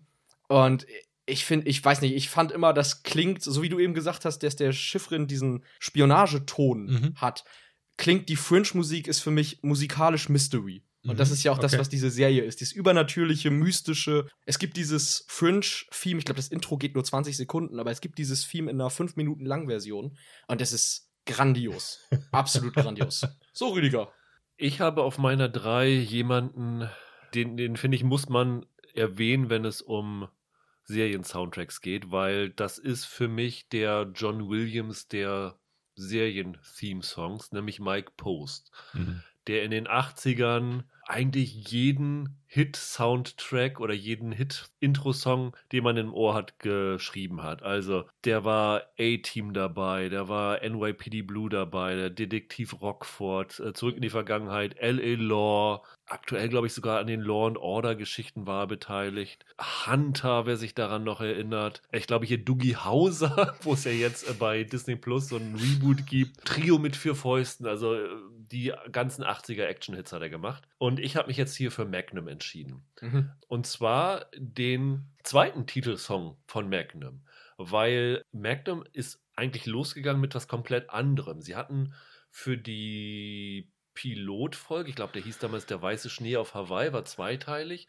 Und für die neun Folgen danach so einen irgendwie ganz jazzigen Intro-Song. Da war dann irgendwie so ein Kreuz, ich glaube Lothringer Kreuz heißt es, das dann sozusagen ausgespart worden ist und in diesem Kreuz wurden dann Bilder aus der Serie projiziert. Also wer diesen Vorspann im auf YouTube mal findet, ist sehr, sehr ungewöhnlich. Ich mhm. weiß gar nicht, ob sie es später mal ausgetauscht haben, um es zu vereinheitlichen, aber das war sehr komisch. Und dann haben sie ab Folge 12 dann diesen wirklich äh, sehr schnellen, actionlastigen, coolen Intro-Song gemacht, wo du dann auch diese bekannte Szene hast, wie dann Tom Selleck Augenzwinkern in die Kamera blickt und dann mit, mit seinem Ferrari abdampft mit äh, durchdrehenden Reifen und dann dieses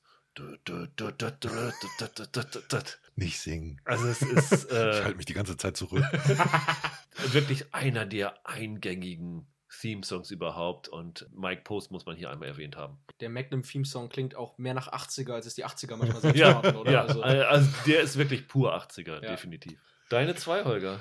Meine zwei ist eigentlich für den Film entstanden und dann folgte die Serie. Im Film, glaube ich, mit Text, in der Serien-Intro-Version dann ohne.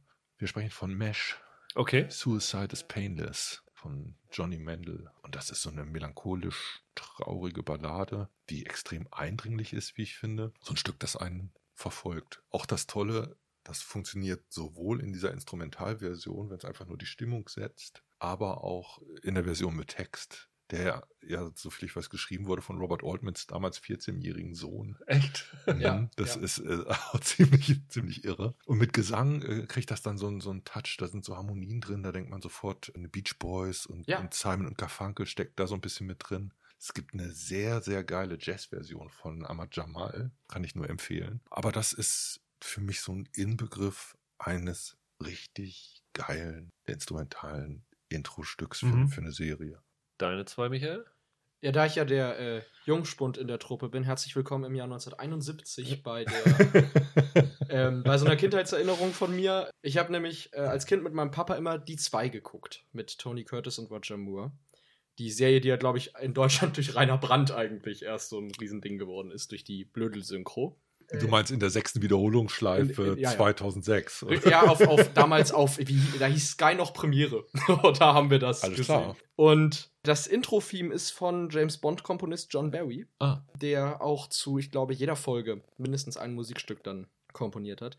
Und dieses Intro ist, glaube ich, so ziemlich mein Lieblingsintro überhaupt für eine Serie. Du hast da links und rechts dann so ein Splitscreen, typisch Anfang Ja. der 70er. Äh, In beiden Bildhälften wird dir dann die Jugend und der Werdegang von den beiden Hauptfiguren gezeigt. Einmal von dem britischen Lord und einmal von dem amerikanischen Milliardär, der in den Slums aufgewachsen ist. Und die Musik dazu ist jetzt nicht unbedingt das, was man eigentlich mit die zwei assoziieren würde, sondern das ist wirklich John Barry, wenn du ihn mal richtig loslässt. Das ist, es ist alles zwischen Swing, Jazz und hat auch so einen, keine Ahnung, so einen komisch bedrohlichen Unterton. Passt eigentlich gar nicht zur Serie, aber das Intro ist so in meinem Kopf drinne und ich finde diese Melodie total großartig. Und ich glaube, es ist das einzige Serienintro, das ich kenne, das man musikalisch in der Serie dann selber in den Folgen nie so richtig wiederfindet, weil Okay. das, was Barry für die Folgen selber komponiert hat, klingt ganz anders. Das Intro hat eigentlich nichts damit zu tun. Ja, ist irgendwie so eine Musik, die für mich ikonisch ist und die ich deshalb hier nennen möchte. Also in grauer Vorzeit, als die Telefone noch Schnüre hatten, bin ich mir ziemlich sicher, das auch mal gesehen und gehört zu haben. Aber ich habe keinerlei Erinnerung daran. Da musst du dir nachher mal anhören. Das ist, ich finde es echt interessant. Vor allem, weil man halt hier in Deutschland mit die zwei diesen, diese Comedy-Blödelei verbindet und die Musik klingt halt nach einer komplett anderen Serie. Ich finde das ganz interessant, dass wir alle so äh, relativ alte Instrumental-Intro-Songs haben, weil meine 2 ist auch wieder so eine Nummer. Das ist, glaube ich, sogar von allen, die wir genannt haben, der älteste, ähm, nämlich Peter Gunn. Oh Gott. ja. Ähm, von, also totaler Klassiker. von stimmt. Henry Mancini. Ja. Etwas, was in Deutschland wahrscheinlich überhaupt nicht mit einer Serie assoziiert wird, weil die Serie Peter Gunn, die in den USA, glaube ich, 58 bis 61 gelaufen ist, die ist in Deutschland erst 1997 das erste Mal bei RTL damals, als die ganzen Privaten hochgekommen sind und alles aus den Archiven ausgeholt haben, weil sie unbedingt ihre, ihr Programm füllen müssten und noch nicht so viele Lizenzen hatten. Deswegen glaube ich, dass die meisten Peter Gunn wahrscheinlich eher mit Blues Brothers assoziieren, wo das äh, auch gespielt Ja. worden ist. Wahrscheinlich wird, werden viele im ersten Moment da das nicht mit verbinden, aber wer so diese zehn Sekunden davon hört, weiß sofort, was Ja. Peter Gunn ist. Also das ist wirklich, ich würde fast sagen, mit dem Cobra übernehmen sie Titelsong der größte Intro-Klassiker überhaupt, den es gibt. Kurz, eingängig, äh, rhythmisch, schnell, laut, ziemlich klasse Ding. Ganz interessant auch, der Soundtrack von Peter Gunn damals war das erste Album, das mit dem Grammy für das beste Album des Jahres ausgezeichnet worden ist, 58. Also ein Riesenhit damals gewesen. Wo du Blues Brothers gesagt hast, habe ich jetzt sofort Rawhide im Kopf. Das war ja auch eine TV-Titel-Melodie aus der Serie, die Clint Eastwood entdeckt hat. Deine Nummer 1, der beste Instrumental-Intro aller Zeiten, laut Holger. Meine einzige Doppelung. Auch hier komme ich an Twin Peaks nicht vorbei. Okay. Wieder Angelo Badalamenti. Ich finde, ein geniales Gitarrenmotiv. Aber auch ein Ding, was du vorhin erwähnt hast, dass, dass es auch mit, mit Lyrics gibt. Es gibt Textversionen, ich glaube Julie Cruz heißt, Ja. heißt die Sängerin. Da gab es auch ein eigenes Video und das, der Song war auch erfolgreich. Wenn ich mich nicht ganz täusche, hat den Text damals David auch Lynch. Lynch, geschrieben Lynch und ich meine, geschrieben, mit Text taucht er in der ersten Folge von Twin Peaks Mhm. einmal auf und ist dann sozusagen als Instrumentalversion für das Intro dann benutzt worden. Ja, also für mich ist das so ein perfektes Stück Musik, Ja. das mich sofort wegbeamt. Also da geht nichts drüber. Von der Textversion gibt es eine sehr schöne Coverversion. Die britischen C86-Rocker, also Wedding Present, haben die mal auf einer Single-B-Seite gehabt. Kann ich nur empfehlen, wer das Ganze nochmal in ein bisschen anderen Gewand hören möchte. Ich glaube, wir kennen jetzt sieben seiner 14.000 Alben, die er zu Die ersten paar kann ich zusammensetzen. Ich muss auch sagen, ich bin ja nie so ein riesen Twin Peaks-Fan gewesen, aber dieser Titelsong, Ja. der ist wirklich eine Sensation gewesen, ja. Und äh, was du vorhin gesagt hast, dass wir so viele alte Sachen dabei Ja. haben. Ich habe so einen kleinen Essay gefunden, wo jemand die These aufgestellt hat, dass die goldenen Jahre des Titelsongs vorbei sind. Dass es da halt auch sowas wie eine klassische prägende Ära gegeben hat. Und mittlerweile sind wir einen anderen Einsatz, einen anderen Umgang mit Musik gewöhnt, der im Grunde genommen auch dieses Liebgewinnen durch Wiederkehren, äh, diesen Song, den man immer wieder hört, weil er am Anfang dieser Serie ist und der sich dann so in uns, in uns einschreibt, dass das ein bisschen abgenommen hat, weil einfach diese Konkurrenzsituation so groß geworden ist, weil wir so vielen Musik in unserem Ich, Alltag ich hören. glaube auch, dass es ein bisschen damit zusammenhängt, dass früher wahrscheinlich 80 Prozent aller Serienintros instrumental waren und heute sind äh, wahrscheinlich 80 Prozent aller Intros mit einem, äh, mit einem Song versehen. Ich glaube, es liegt halt auch an der Intro-Skip-Funktion in Streaming. Ich kenne extrem viele, die sich Stimmt. Intros auch gar Ja, nicht stimmt, mehr ja, ja. ansehen. Genau. Ähm, und dementsprechend, ja.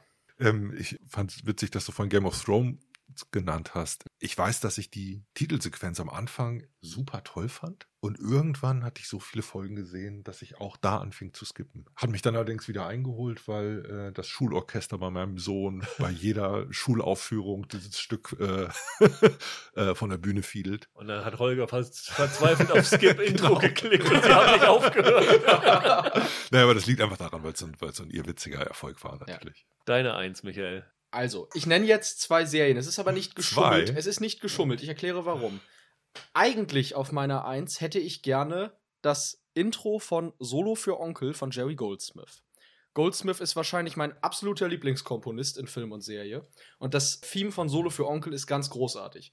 Ich nenne es jetzt aber nicht sozusagen offiziell auf meiner Eins, weil ich die Serie selber nie gesehen habe und ich das als geschummelt empfinde. Ich kenne ich kenn nur die Musik. Stattdessen gehe ich auf eine andere äh, Musik für die Eins. Wieder eine Serie, die ich mit meinem Papa damals auf Premiere im Nostalgie-Channel gesehen habe. Gleicher Komponist? Äh, nee, Ah, anderer schade. Komponist. Äh, Morton Stevens, nämlich die Titelmusik zu Hawaii 5.0. Zur Original Hawaii 5. Zur Original. Vom Re Reboot ist es dann ja quasi dieselbe Musik verschnellert. Da haben sie ja genau die, dis, dieselbe Grundmelodie genommen. Klar, das klingt nach, nach Krimi und Action, aber das ist irgendwie auch ein wahnsinniges gute Laune-Theme. Ich weiß gar nicht warum, Mhm. aber ich habe da immer, wenn, du- wenn du mich glücklich machen willst, machst du das an, dann kann ich gar nicht anders, als mich zu freuen. Ich, ich mag die Musik sehr gern. Ich finde, dass die so charakteristisch für Hawaii 5.0 ist, dass ich, wenn ich jetzt äh, heute mal eine alte Folge davon gucke, irgendwie erwarte, dass das Theme viel häufiger läuft und nicht nur im Intro, sondern auch bei immer, wenn Jack Lord Mhm. irgendwas macht. Und das ist wahnsinnig oft zitiert. Also jetzt nicht nur im Reboot, sondern das taucht, das wird ständig irgendwo äh, veralbert. Ich kann mir auch gut vorstellen, dass so Schulorchester oder überhaupt Orchester das auch regelmäßig irgendwie im Repertoire haben werden. Weil es ja an sich gar nicht so schwer zu spielen ist. Aber es ist einfach, es ist so, so catchy, wie man heute sagt. Ja. Und ja, ich, ich weiß nicht, also ich, ich habe mich, ich kann ich jetzt mal persönlich erzählen, ich habe mich als, als Kind war ich ja ein großer Fan von Shrek. Und in Shrek 2 spielen sie die Musik auch. Und das war immer mein Lieblingsmoment als Kind in diesem Film, weil ich die, die Musik so toll fand. Und ich weiß nicht, ob ich mit neun schon kapiert habe, worum es in Hawaii 5.0 ging, aber ich habe es wegen der Musik immer mitgeguckt. Also, Hammer-Intro, finde ich. Meine Eins ist das, was Michael vorhin gesagt hat. Wenn wir einen Best-of-Podcast haben, muss er immer Person of Interest nennen. Ah, Ich muss in diesem Fall immer Friday Night Lights nennen. ach schön, wir sind so vorhersehbar. Das ist für Oh. mich, ehrlich gesagt, die, die Intro-Musik für Friday Night Lights ist für mich das wahnsinnig beste, eingängigste überhaupt. Und es ist so ein bisschen, ich dachte ganz, ganz lange, dass diese Intro-Musik von Explosions in the Sky ist. Das ist so eine texanische Postrocker, die den Soundtrack für den Film mit Billy Bob Thornton gemacht haben damals. Und deswegen dachte ich, dass die das auch dann hierfür gemacht haben, weil das hört sich relativ ähnlich an zu so ein paar Songs, die da, die dem Film vorkommen. Aber tatsächlich ist es von William Garrett Walden, Künstlername W.G. Snuffy Walden, gemacht worden, der das sozusagen im Stil von Explosions in the Sky gemacht hat. Das finde ich so eingängig. Ich hatte ursprünglich gedacht, weil ich das falsch in Erinnerung hatte, dass ich diese Serie auf die Instrumental-Gesamtliste packe, aber tatsächlich hat Explosions in the Sky, die ich ziemlich super finde, in der Serie sehr, relativ wenig präsent, sondern in der Mhm. Serie gibt es auch viel mehr tatsächlich Songs. Deswegen ist es jetzt bei mir beim Theme-Song auf der Nummer 1 gelandet. Und der Walden, der war mal lange Zeit so Haus- und Hof-Komponist von Aaron Sorkin. Also der hat West Wing gemacht und Sports Night und sowas alles. Hat aber auch wunderbare Jahre und Roseanne. Also ist auch so ein ziemlich hoch angesehener Serien. Intro-Komponist gewesen. Das ist nicht zu lang, das ist so ein 30-Sekunden-Ding, aber immer wenn das läuft, trommel ich automatisch mit den Händen mit, weil ich es irgendwie so cool finde. Ich finde ganz lustig, dass wir jetzt alle bei Instrumental-Theme-Songs so Sachen genommen haben, die man, obwohl sie keinen Text haben, sofort mitsingen kann. Also das ähm, Mash-Intro kannst du halt schon alleine mitsingen, weil es ja eigentlich einen Text dazu mhm. gibt. Bei Hawaii 5.0 singe ich die Melodie quasi immer mit, wenn ihr wisst, was ich meine. Und das ist bei jetzt bei Friday Night Lights, finde ich, ich habe die jetzt mal angefangen zu gucken. Das ist auch so ein Ding, wo ich die Musik im Kopf quasi mitsinge. Aber das ist ja auch so der Goldstandard. Ja, also absolut, so, äh, so äh, melodische Eingängigkeit. Ja das ist ja das Beste, was Instrumentalmusik passieren kann, Vollkommen. wenn sie auch instrumentalen Ohrwurm wird, ohne dass wir uns an Text festhalten können. Aber jetzt können wir wirklich mitsingen, weil jetzt kommen wir auf die gesungenen Intro-Songs. Holger, welchen willst du uns auf der 3 vorsingen? Also aussortiert. oh je, das dauert. Gut, ich belästige euch jetzt nicht mit äh, There Might Be Giants in Malcolm in the Middle. Hatte ich auch kurz drüber nachgedacht. Jetzt kommt aber trotzdem was, Rüdiger, was du nicht kommen siehst, weil das eigentlich so gar nicht, zumindest meine Seriengeschmacksrichtung ist. Ich nehme an drei die Titelmelodie von Friends. The Rembrandts mit I'll Be There For You. Ich finde, das ist Match Made in Heaven und alles, was an College Power Pop geil ist, in einem, wirklich in einem perfekten Refrain, der es dann schafft, so einen Ton für dieses Sitcom zu setzen. Das ist Zeitgeist par excellence und wenn man das Stück mal ganz hört, muss man auch wirklich so sagen, die haben die paar perfekten Takte genommen. Nach hinten raus wird das nämlich ein bisschen lame. Als Langversion ist die nicht, ist das nicht so nee, gutes Ding, ja. Funktioniert's nicht. Aber hier hat das was Euphorisches und ich höre einen Takt davon, ich erkenne es wieder und sehe Chandler im Massagestuhl wippen. ich finde, da kommt man, kommt man nicht so richtig dran vorbei. Ich hatte es auch auf meiner erweiterten Liste, ja irgendwie überraschend geil. Finde ich auch. Michael, deine drei. Ja, ich habe ja auch hier wieder zwei. Ich habe es ja, ja, ange ja angekündigt. Das da stellt man einmal Regeln auf und keiner hält sich dran. Das liegt einfach daran, dass, dass man an beiden Serien nicht vorbeikommt. Das ist also, man muss sie beide nennen. Die eine ist Cheers. Den Titelsong kennt, kennt jeder, der das mal, der das mal gesehen hat. Das ist von Gary Portnoy gesungen, Where Everybody Knows Your Name. Ich weiß nicht, das ist halt der Song, den du halt hörst, wenn du abends in eine Bar gehst. Das passt halt einfach absolut perfekt zu, zu Cheers. Also ich glaube, das hat auch so eine, so eine Stellung. Das ist einer der großen TV-Theme-Klassiker in den USA. Taucht in jeder Liste auf und gefühlt wahrscheinlich in, in jeder persönlichen Top 5. Ja. So. Denke ich auch. Also ich glaube wirklich, dass dieser Song, der, der verbreitet so eine gesellige Stimmung. Der etabliert quasi schon das Setting, in dem das Ganze spielt. Und der andere um die Sopranos endlich mal wieder erwähnt zu haben, ist. Ah, erwähn doch mal die Sopranos. Ja, mach ich mal. Woke Up This Morning von Alabama Free. Ein wie ich finde, großartiges Lied, durchaus eines meiner Lieblingslieder. Das Intro von Sopranos ist ja sowieso ziemlich genial, wie er da durch die Straßen fährt und, und äh, diese Musik uns quasi schon klar macht, das ist eine Gangstergeschichte, ne? You got yourself a gun und so. Das ist so ein Song, den ich ständig höre und der einen ziemlich einmaligen Ton hat. Ich glaube, ich kenne kaum ein Lied, das für mich klingt wie Woke Up This Morning. Und das kann ich nicht bei vielen Songs sagen, dass die für mich so ein bisschen was Einmaliges haben. Und das passt zu so einer einmaligen Serie wie die Sopranos. Sehr, sehr gut. Meine drei ist, glaube ich, auch was sehr Ungewöhnliches, weil die Serie wenige, glaube ich, nur gesehen haben. Äh, Rescue Me, diese Feuerwehrserie mit Dennis Leary, die nach 9-11 spielt. Never heard of. Ja, richtig. Ich habe die jetzt auch nicht komplett gesehen. Ich habe da mal ein paar Folgen gesehen. Die ist wirklich ganz, ganz okay, also ganz ordentlich. Aber ich habe diesen Intro-Song gehört und fand ihn gleich fantastisch. Und zwar ist der von einer amerikanischen Old-Rock-Band namens The Von Bondies der einzige Hitsong von denen. Eine recht kurze Version, also ich glaube, das Intro ist auch maximal 30 Sekunden lang. Und äh, der Song ist selber, ich habe den mir dann irgendwann mal geholt, äh, lass ihn zwei Minuten lang sein. Das ist kein, kein langes Ding, aber ist total eingängig. Ist auch ganz interessant, wie der zum Titelsong der ähm, Serie geworden ist. Nämlich Dennis Leary hat irgendwann mal bei Twitter geschrieben, dass sein Sohn, als er 14 Jahre alt war, ihm diesen Song vorgespielt hat und dann fand Dennis Leary den so geil, dass er den gleich zum Titelsong zu seiner Serie gemacht hat. Die haben auch so ein bisschen so Kultband-Status. Das, das kann sein, ja. Mhm. Die wollten, glaube ich, letztes Jahr nochmal eine Reunion machen okay. und äh, sind dann wegen Corona, aber ist sie wohl ins Wasser gefallen. Aber äh, sehr, sehr cooler Song, also kann ich äh, nur empfehlen. Und in Rescue Me kann man auch gut mal reinschauen. Die zwei, Holger. Ja, da gehe ich jetzt wieder mit einer Leib- und Magen-Serie von mir in Verbindung mit einem Leib und Magen, Musiker, The Wire, Tom Waits, Way Down in the Hole. Das Tolle bei dem Konzept ist ja, dass sie in jeder Staffel eine andere Version dieses Stücks genommen haben. Genau. Das haben sie bei, bei Weeds auch gemacht, ne? Ja, immer von wem anders auch gesungen. Genau. Ne? Ja. Blind Boys of Alabama ist, glaube ich, die erste Version gewesen Ja. zur ersten Staffel. Wade selber dann, glaube ich, in der zweiten. Ich meine, Steve Earle steckte da später auch noch mit drin, bin ich mir nicht hundertprozentig sicher. Aber Wade selber ist, ist super.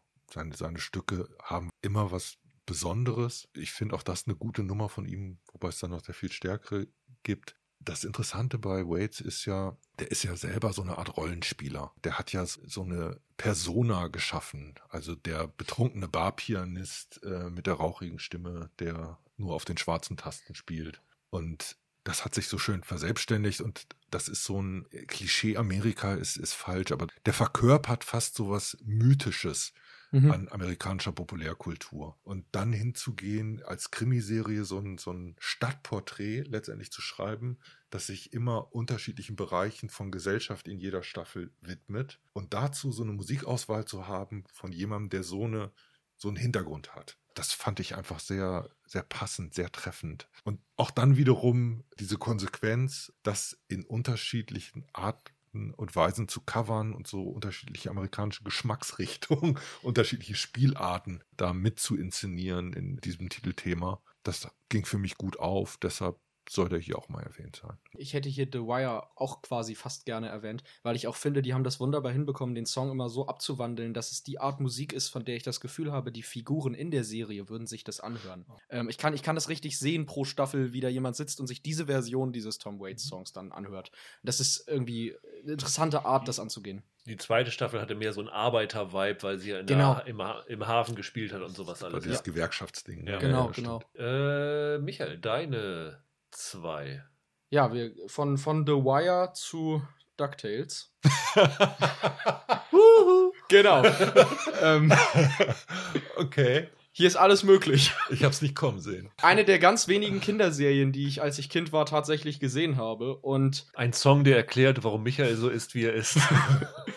ja, weiß ich, ja, vielleicht, vielleicht schon. Die hatten bei Disney viele sehr eingängige Titelmelodien. Also egal, ob du da in den 90ern Chip und Chap oder die Gummibärenbande geguckt hast und wie das alles heißt. DuckTales ist der Oberklassiker davon. Und ich glaube, auf jeder Party mit 90s Kids geht der irgendwann an zwischen dem ganzen anderen Kram, der da sonst läuft. Und Okay. dann grölen das tatsächlich alle mit. Den Text kann, glaube ich, jeder mitsingen. Und ich wollte hier bewusst auch nur Intro-Songs nehmen, die ich mitsingen könnte, wo ich den Text kann. Weil das immer irgendwie für mich dann zeigt, dass ich sie auch gerne und oft höre.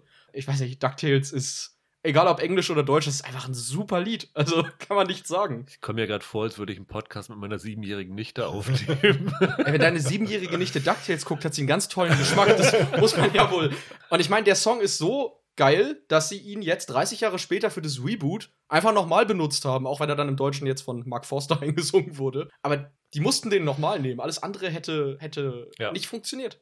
Als das Ding Erstausstrahlung hatte, gehörte ich schon nicht mehr zur Zielgruppe, aber trotzdem kenne ich das Ding und habe es auch im Ohr. Ja, oder? Also so gesehen, ähm, Das ist Hammer. du hast da schon was getroffen. Bei meiner zwei wird es deutlich erwachsener. Es geht in den Knast.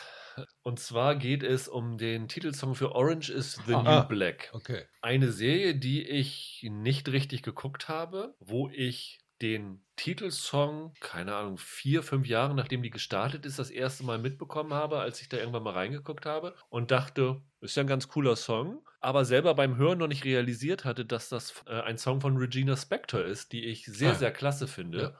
Und die tatsächlich, also anders als die meisten Songs, zum Beispiel äh, dieses Von Bondis Ding, äh, gab es schon vorher, die wurden dann einfach adaptiert für den Titelsong. Das ist ja in meistens so, wo die einen Song hören, denken, oh, der würde ganz gut passen und dann lassen sie den lizenzieren. Hier wurde der tatsächlich speziell für die Serie geschrieben. Also Genji Cohen, die Showrunnerin von Orange is the New Black, war ein großer Fan von Regina Spektor und hat gedacht, die würde gut von ihrem Musikstil und von ihrem Gesang gut zu der Serie passen und hat sie da angesprochen gefragt, kannst du mal einen Song für uns schreiben? Und der Song geht ja so um, um Tiere im Käfig. Das Ja. ist ja das Leitmotiv von dem Ganzen. Passt perfekt für die Serie, weil es halt genau dafür geschrieben ist, ist super eingängig. Äh, Finde ich ein richtig, richtig klasse Song. Und Spectre kann man auch nur empfehlen. Habe ich auch drei Alben von. Siehst du? Ich, ich denke, es wird nie wieder bei uns einen Podcast geben, wo wir, wo wir von The Wire auf DuckTales zu Orange is the New Black wechseln. Ich glaube, das werden wir nie wieder haben. Ich fand, ich fand auch schön, wie Rüdiger es gerade angetrailert hat. Jetzt habe ich das Gefühl, er guckt den Vorspann und skippt dann die Serie. Finde ich auch, finde ich auch. Deine Eins, Holger. Meine Eins, da musste ich lange überlegen. Das Besondere bei dieser Eins ist, dass die bei mir gemischte Gefühle produziert. Ich nehme den Titelsong von Vikings von Fever Ray, Mhm. beziehungsweise Karin Dreyer heißt die Frau dahinter, die Komponistin, eine Schwedin, ich glaube aus Göteborg. Das Stück heißt If I Had a Heart und stammt von ihrem Solo-Debüt als Fever Ray, so 2008, 2009 muss das rausgekommen sein. Die hat vorher mit ihrem Bruder in so einem experimentellen Elektropop-Duo gespielt, The Knife hießen die. Und dieses Stück empfinde ich als irre atmosphärisch.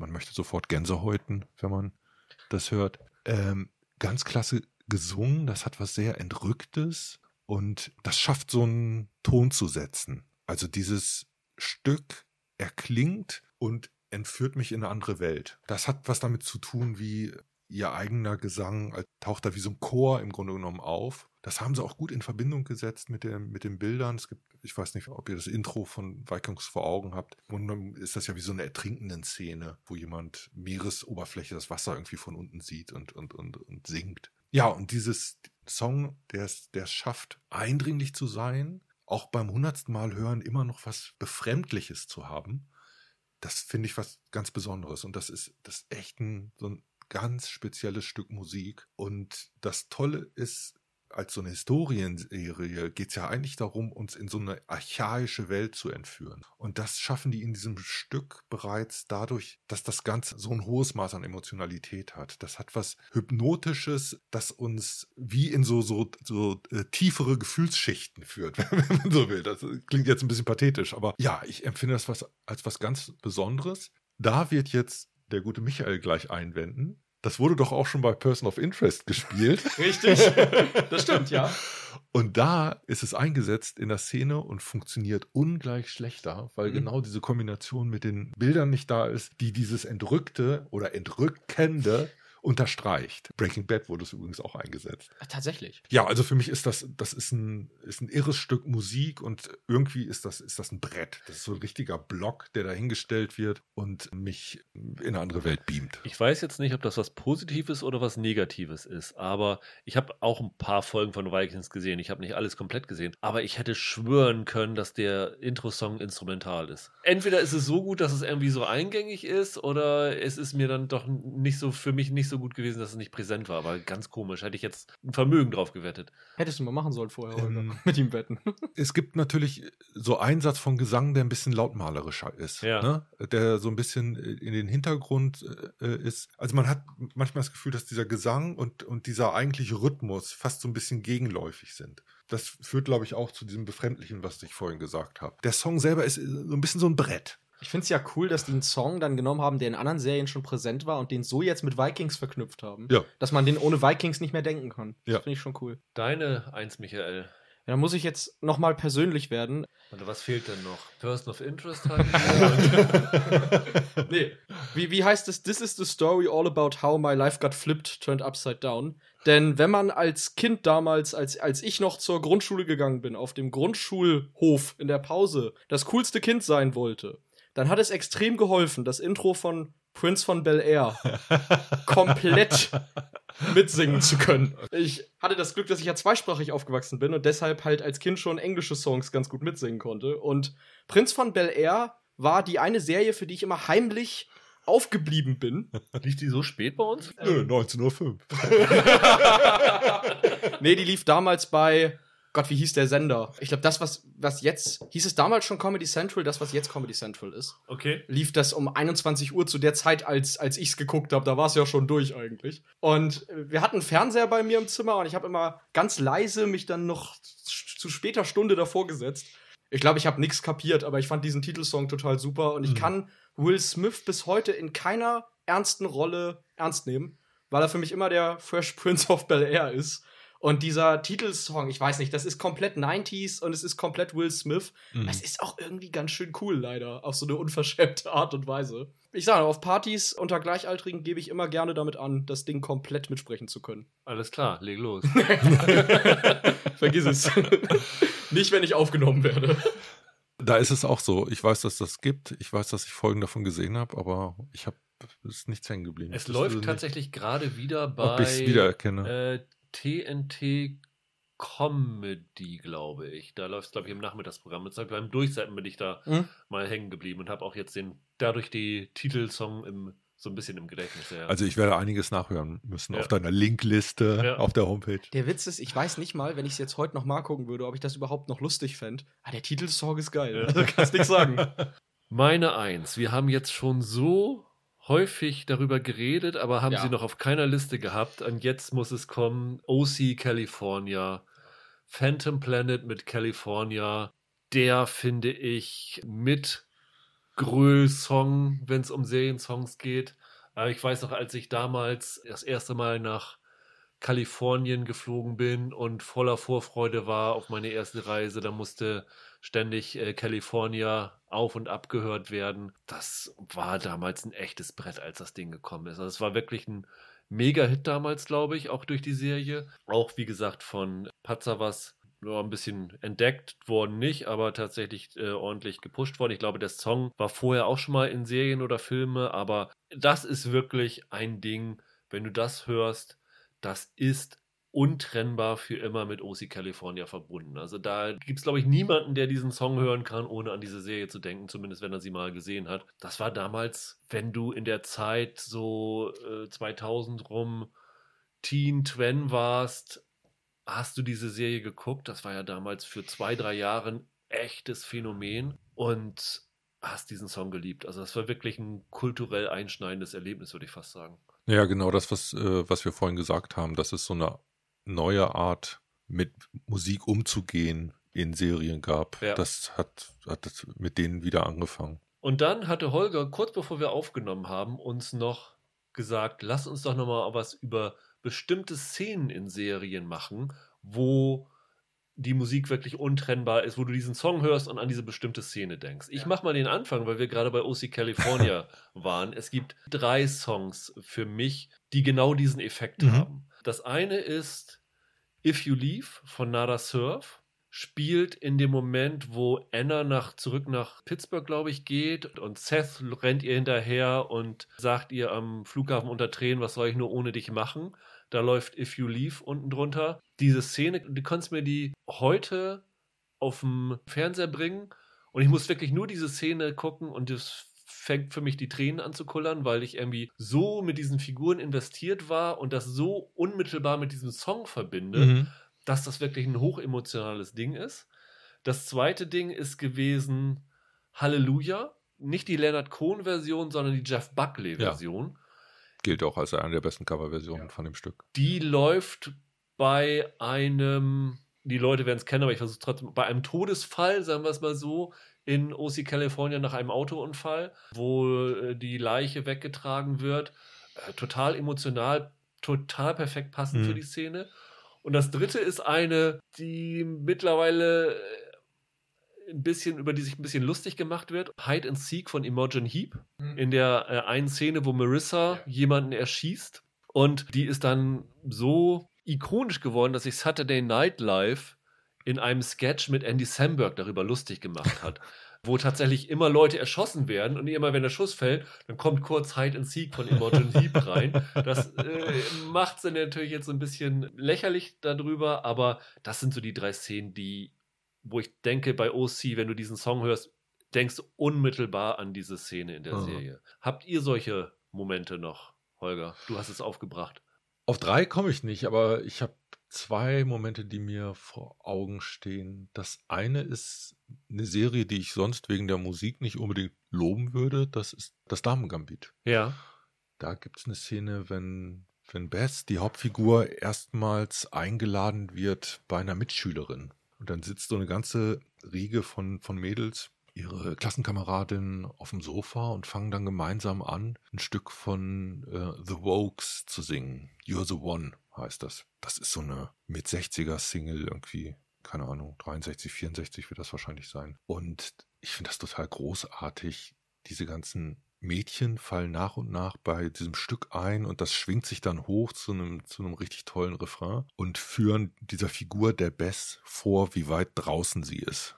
Also, dass ihr Leben mit diesem Schachspiel halt dieses Backfisch-Mädchen schmachten und diese Popkultur der Zeit, ja, das ist alles nicht sein, nicht ihrs, das ist im Grunde genommen kaum dekodierbar für sie und das finde ich eine total geniale Szene. Letztendlich auch, weil das Stück so gut ist, echt so ein, so ein Hammerrefrain. Und für mich ist das eher ein unbekanntes Lied der, der 60er, das überraschend ist und das einfach aufgrund der großartigen Melodie da hervorragend inszeniert hat und dann äh, funktioniert hat und dann gut inszeniert ist in der Art und Weise, wie sie es einsetzt. Ja. Das fand ich ganz besonders. Und so eine andere Klassiker-Szene, wo ich immer dran denke bei Musik in Serien, äh, da kommen wir jetzt nochmal zu The Wire. Es gibt diese... Diese Bar, diese Abschieds... Song? Genau, das ist ja, heißt die Folge sogar Finnegan's Wake. Von den Pokes, Body of an American wird dort gespielt und das ist wie so, so eine Trauerfeier. Ja. Das ist ein Hammer. Also da spielen sie ja damit im Grunde genommen diese irischen Wurzeln der Polizei, die in den, in den USA ja sehr verbreitet waren. Da siehst du mal, dass es genau funktioniert, weil es mir sofort eingefallen ist, was du meinst. Also ja, genau. Und das ist keiner der Hits von den Pokes. Nee. Überhaupt nicht. Das war auf einer EP, die B-Seite, Okay. Und äh, auf der gleichen EP gibt es mit Randy Knight und Soho noch ein bekannteres Stück. Aber trotzdem, die haben es geschafft, das passt halt wie Arsch ja. auf Eimer in, in der Szene. Die Szene und die Inszenierung ist total ungewöhnlich. Und fortan ist das Stück nicht mehr ohne diese Szene. Die sind miteinander verbunden. Ja. So, das ist äh, einfach so toll eingesetzt worden da. Ich höre das Stück und denke an die Szene. So. Das finde ich lustig, dass irgendwie zwei von denen, die ich genannt hatte und deine mit Tod zu tun haben. Ich habe auch noch zwei andere Szenen, die auch mit Tod ah. zu tun haben. Das eine ist äh, Chasing Cars von Coldplay. Ja, Grey's Anatomy. Grey's Anatomy, genau. Ja. Wenn dann Danny stirbt. Ich würde behaupten, was sie vorhin schon gesagt hat, dass das der Grund ist, also wirklich diese Szene der Grund ist, dass Coldplay in den USA eine große Nummer geworden ist. ja. Und das andere ist ein, eigentlich ein Instrumentalsong. Und zwar äh, Game of Thrones, The Reigns of Castamere, die Musik, die bei der Red Wedding spielt. Die ist aber auch auf dem Soundtrack zur zweiten Staffel in einer gesungenen Version von The National gibt. Ah, okay. Ich meine sogar, dass äh, Reigns of Castamere irgendwann in der Serie nochmal später angespielt wird und du automatisch dadurch sofort an diese mhm. Szene denkst. Also das funktioniert innerhalb der Serie sehr, sehr gut, dass man also meistens ist es ja so wirklich, dass du gesungene Sachen damit verbindest, aber hier ist es tatsächlich auch so ein Fall, weil diese Szene so, so ein Schockmoment gewesen ist. Ich fand ja so lustig, als Holger das vorgeschlagen hat mit diesem, mit diesem Endkate dieser ja. Endkategorie, habe ich sofort drüber nachgedacht, wie merkwürdig ich es heute noch finde, wenn ich Radio höre oder auf einer Party bin, dass Don't Stop Believing ausfadet und nicht einfach mittendrin abbricht. ähm, weiß ich nicht. Da haben mich die Sopranos ein bisschen für versaut, aber weiß nicht, irgendwie finde ich es komisch, dass der Song noch weiterläuft. Ab ich kenne Don't Stop Believing nur aus Glee. Das tut mir leid, muss ich sagen. Hast du noch äh, Sachen, wo du denkst, äh, Michael? Ja ich kann dir noch schnell eine Top 3 nennen. Okay. Und zwar, ich habe ja vorhin gesagt, dass Person of Interest mich für einen Song verdorben hat. Und das ist Hurt von Johnny Cash in der Version. Aha. Das läuft nämlich bei Person of Interest auch in einer Todes-, also nicht in einer Todesszene, nach einem Todesfall. Und egal wann ich dieses Lied höre, ich hab, ich muss an die Figur denken und an das, was da passiert ist in der Serie. Und ich kann Hurt, selbst von Nine Inch Nails nicht hören, ohne an Person of Interest zu denken. Da bin ich echt, mich macht der Song äh, sehr traurig, jedes Mal, wenn ich ihn anhöre, deswegen. Dann auf der 2 kann ich dir sagen, The Book of Love von Peter Gabriel aus der finalen Szene von Scrubs, der achten Staffel. Die hörte ja mit so einem ganz emotionalen Moment auf, mit JD allein im Krankenhaus. Und ich finde es bezeichnend, dass ich The Book, ich habe Scrubs lange nicht gesehen und trotzdem kannte ich The Book of Love als den Song aus Scrubs. Okay. Und ich weiß nicht wieso, aber. Das ist eine Coverversion, das sind eigentlich äh, Magnetic Fields. Mhm. Aber wie gesagt, ich weiß nicht warum, aber dieser Peter Gabriel-Song, den haben in meinem Freundeskreis viele gehört und ich wusste immer, das ist der Song aus Scrubs. Ist wahrscheinlich das einzige Lied, das ich mit einer Serie verbinde, bevor ich die Serie überhaupt gesehen habe. Aber ich habe jetzt hier noch den absoluten Killer auf der Eins. Wirklich die Killer-Antwort. Wegen des Cold Opens. Und wirklich, das hat den Text des Lieds für mich verändert. I Want It That Way, Brooklyn Nine-Nine.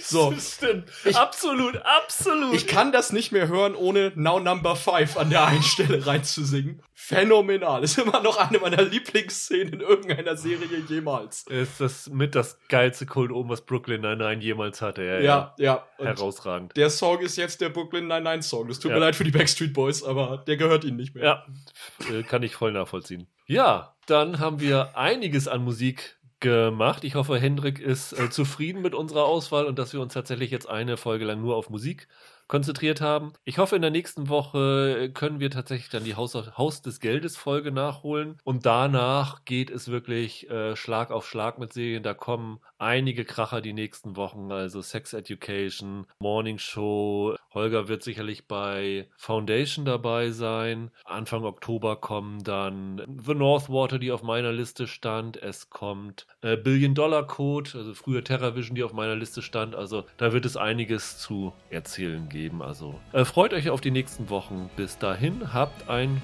schönes Wochenende, bleibt gesund, macht's gut. Ciao, ciao. Tschüss. Ciao.